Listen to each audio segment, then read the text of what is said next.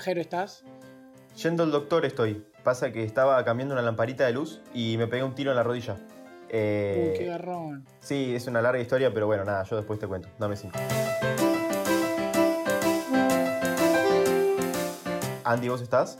No, no estoy, perdón, estoy en el pasado, no llegué al presente. Eh, la gente que está Ah. escuchando está en el presente y yo quedé atrapado en el pasado. Mil disculpas, no pude llegar. Santi, ¿vos estás? No, bancame un cachito que quise comprar una pelota de bowling para enanos y me trajeron una canica. Me, me estafaron, no tengo que hacer el reclamo. Arrancamos. Este invitado, yo lo presento de una. Lo presento de una sin más preámbulos. Dale, sí. Estudió comunicación social en la Universidad de Buenos Aires, en la UBA. Fue redactor creativo en agencias de publicidad, guionista de Showmatch y actor del noticiero Baires Directo. Hace como 10 años ya se dedica al stand-up y hoy nos acompaña acá en A Dos Cuadras Podcast el mismísimo Andrés Ini. ¿Cómo andas, Andy?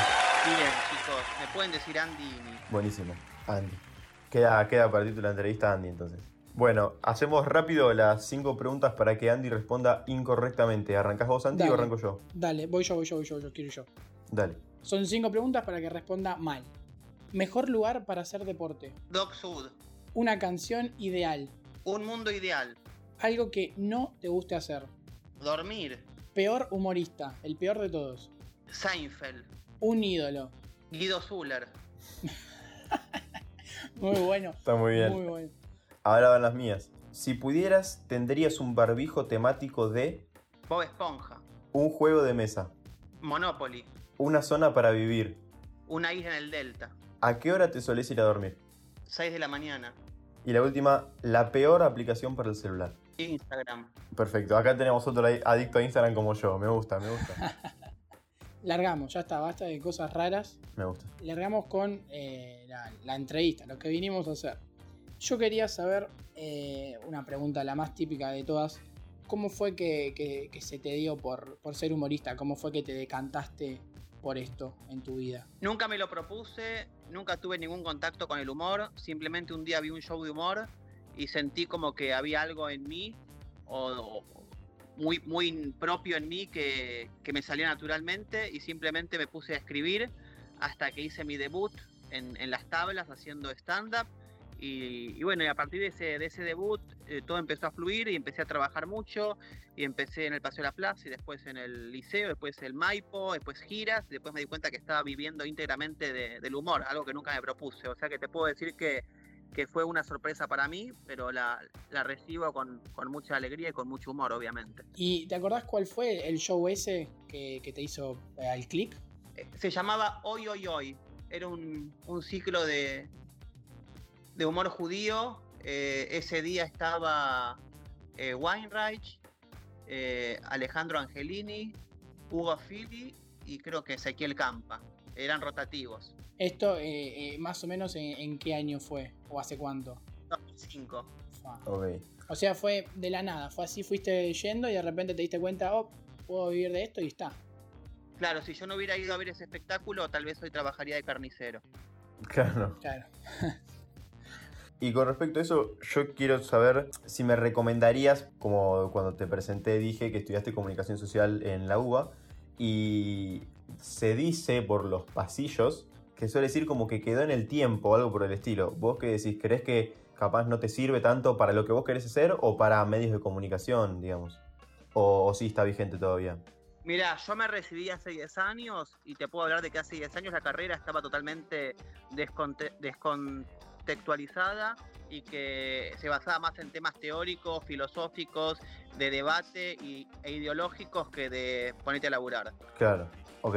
O sea que preferible andar por otro lado y mientras te fijas si... si, lo que vos quieras, si vos querés ser un científico que, que opine y que lea libros y, y quiera cambiar el mundo y que se queje contra el sistema, eh, estudiala. Si vos querés trabajar y directamente eh, eh, de manera más, tal vez, más práctica, sin tanto cuestionamiento a- al statu quo, fíjate otro lugar. Ok, perfecto. Entonces, cualquiera de ustedes, nuestros oyentes, que tenga ganas de hacer algo con los medios de comunicación, capaz que mejor por otro lado. No estudiar eso. Por otro lado. Eh, Andy, eh, yo quería saber eh, qué es lo que menos te gusta de tu profesión o algo que decís, lo tengo que hacer igual, pero qué paja. Es muy cómodo el hecho de no tener una rutina fija y no tener un, jefe, eso está bueno. Lo que, lo que sí es muy difícil es el estrés que se vive. Cada show es una, es una presión, es un desafío, es una, es una, es una prueba, es, se vive mucha adrenalina y mucho estrés y a veces es muy agotador eso. ¿Y, y todavía sentís eso como de, de no saber qué va a pasar cuando te subís a un escenario? De, de ver a la gente ahí y decir, ¿y ahora? Y siempre me pasa eso, eso nunca se va a perder. Es como los nervios antes de un examen. Eh. El día que no me pase más eso es que ya no me importa más nada. Si me pasa es porque me importa lo que hago. Me gustó. ¿Hubo, ¿Hubo alguna vez algún show en el que, no sé, no hubo feeling, no pegaste y dijiste, uy, a los 5 minutos me quiero ir? ¿O no te pasó nunca? Mira, eso depende de la cantidad de shows que uno haga. Eh, yo te puedo decir que en, eh, que en tantos años de carrera, sí, por supuesto, eh, hay de esos shows, es obvio.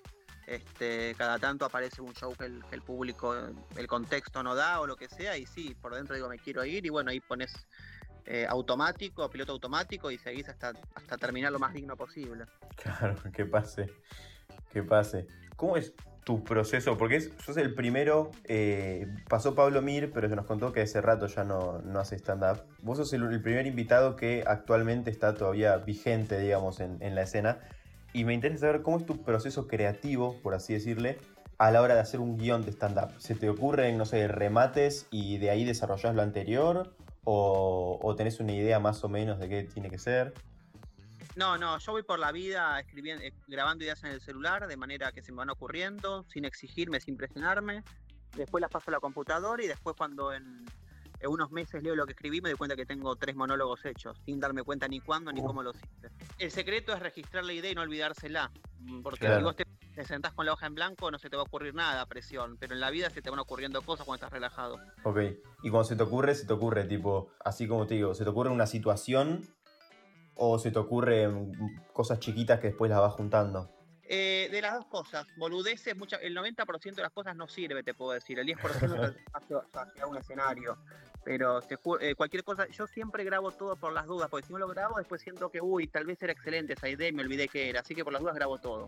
Claro, sí, con la cosa de podcast me pasa lo mismo. Igual, digo, capaz era excelente, pero no, nunca es excelente. Pero bueno, igual sí, por las dudas. lo grabo todo. Yo tengo una pregunta polémica que es, ¿cómo y cuándo surgió Marcelita? Quiero saber.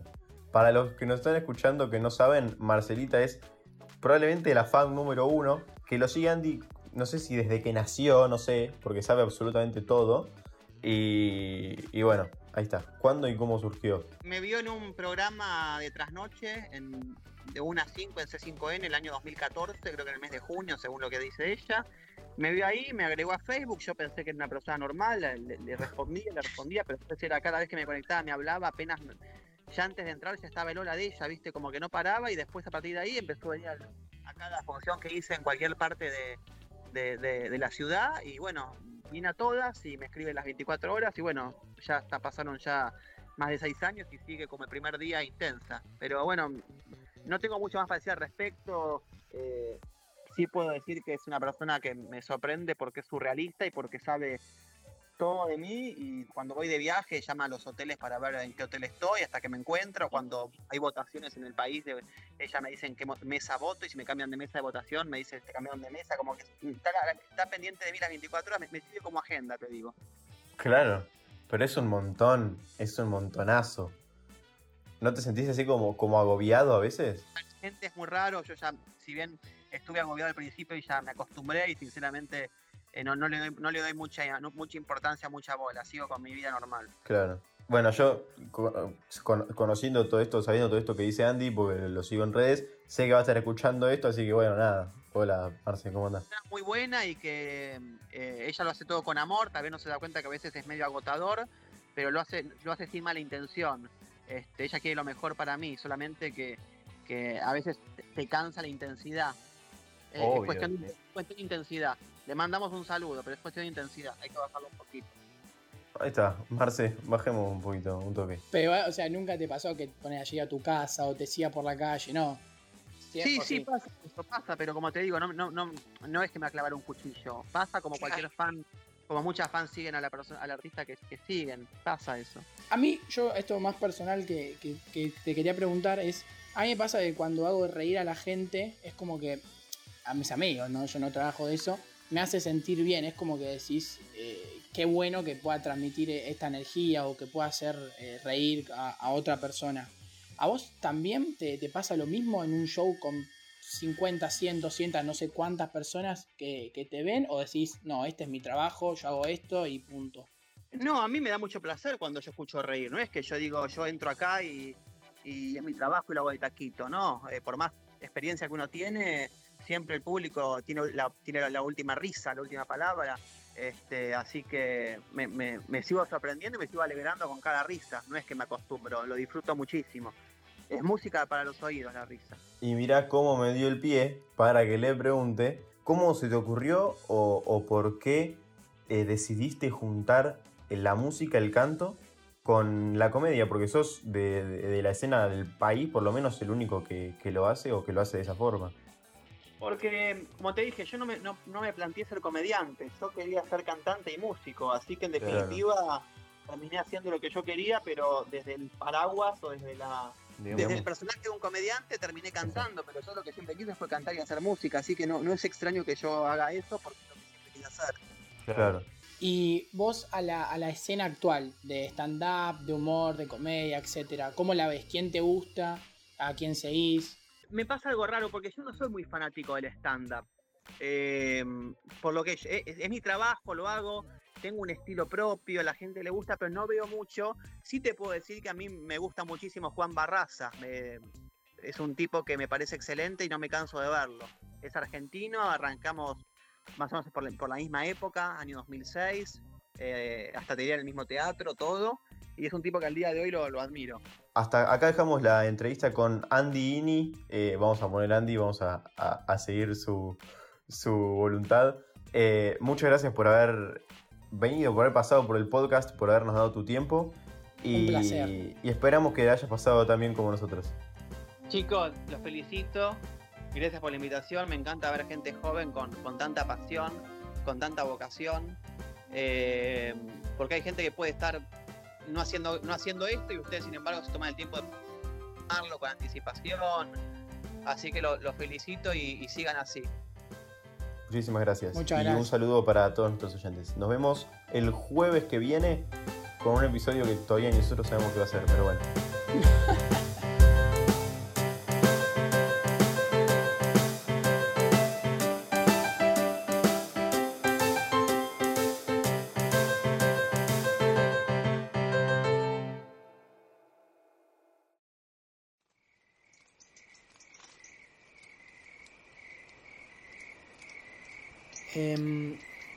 ¿Compraste ya el regalo para Tommy? Eh... Se vienen las fiestas, Mm. falta un mes y una semana, más o menos, falta poco, hay que comprarle el regalo. Sí, pensé que era judío. Eh, sí, es judío, pero sabes que su familia festeja igual, porque es judío y no boludo. Es judío, pero quiere el regalo, entonces lo festeja. Perdóname. Eh, Es gente hipócrita, ¿no? Perdóname, sí, hipocresía mis dos pelotas. No voy a ir a revisar el legajo religioso de Tommy para decirle si puede festejar o no Navidad. Festeja Navidad y punto. ¿Sabes cuál es el problema? Tommy pidió un Max Steel XR Optimus Prime nueva generación. ¿Sabes cuánto sale? No sé, pero comprale un, comprale un bola gear por tienda mía que sale 20 pesos y te viene el free shipping, qué sé yo, comprale cualquier cosa. Pero comprale el regalo. Quiero entrar con una bolsa a la comida de fin de año, ¿sí? Más específicamente a la de Sí. Navidad. Sí, siempre está con una bolsa. No estoy hablando de siempre. Estoy, estoy hablando de la otra. No estoy hablando ni de la de pan Mm. ni la de los regalos. O sea, sí estoy hablando de la de los regalos. Ah, ah. ¿Cómo patinaste, Flaco, negrito, te pedí- eh? te pedí- de verdad, si vamos a vivir en la misma casa, vamos a tener que repartirnos las tareas, te pido que cumplas con las tuyas. Si vos no le compras el regalo a Tommy, que es mi primito, y te lo pedí yo, ¿sabes quién le va a comprar el regalo a la cornuda de Betty, que pidió un vestido de grisino, ¿sí? Que tenga un Power Ranger rojo en el medio, que es la forra de tu primita? ¿Sabes quién lo va a comprar? La concha de tu madre. Por lo menos Betty es católica, hizo la comunión. Tiene más sentido que pida cosas para Navidad, ¿no? Como el forro del jurío de tu primo que anda cortándose la piel del pito y después piensa que le vamos a pagar 6 lucas a un juguete para Navidad. Sí, Betty es católica de 6 a 6 y media cuando va a la misa con los papás, porque después para abrir las piernas no es ni un poquito católica, porque no tiene pudor en nada. Así que si vas a hablar de mi primito, de que se corta la piel del pito con un cuchillo, date cuenta que tu prima, ¿sí? para decirlo en pocas palabras y sin faltar de respeto a una menor, es flor de p. O sea, a ver, entiendo que trabaje desde chiquita, ¿sí? En una suerte de conseguir experiencia, ayudar a los viejos, lo que sea. Pero bueno, no te metas con mi primito porque... ¿Sabes cuál es el tema? Que ella, ella, ella trabaja y lo gasta. No como el ratón de mierda de tu primo, que bien que gana 6 pesos y se los mete en el culo, cosa que no se lo saque nadie. Lo tiene cosido, parece. Está cerrado como culo de muñeco. Perdón, ¿me estás haciendo alusión a eso solamente porque es judío? Obvio que sí. Ah, está bien, está bien, está bien. Eh, ¿Sabes qué? Mm. No voy a pasar Navidad con vos, la voy a pasar en otro lado. Si llegas a comprar en Max Steel, métetelo bien de canto en el ojete.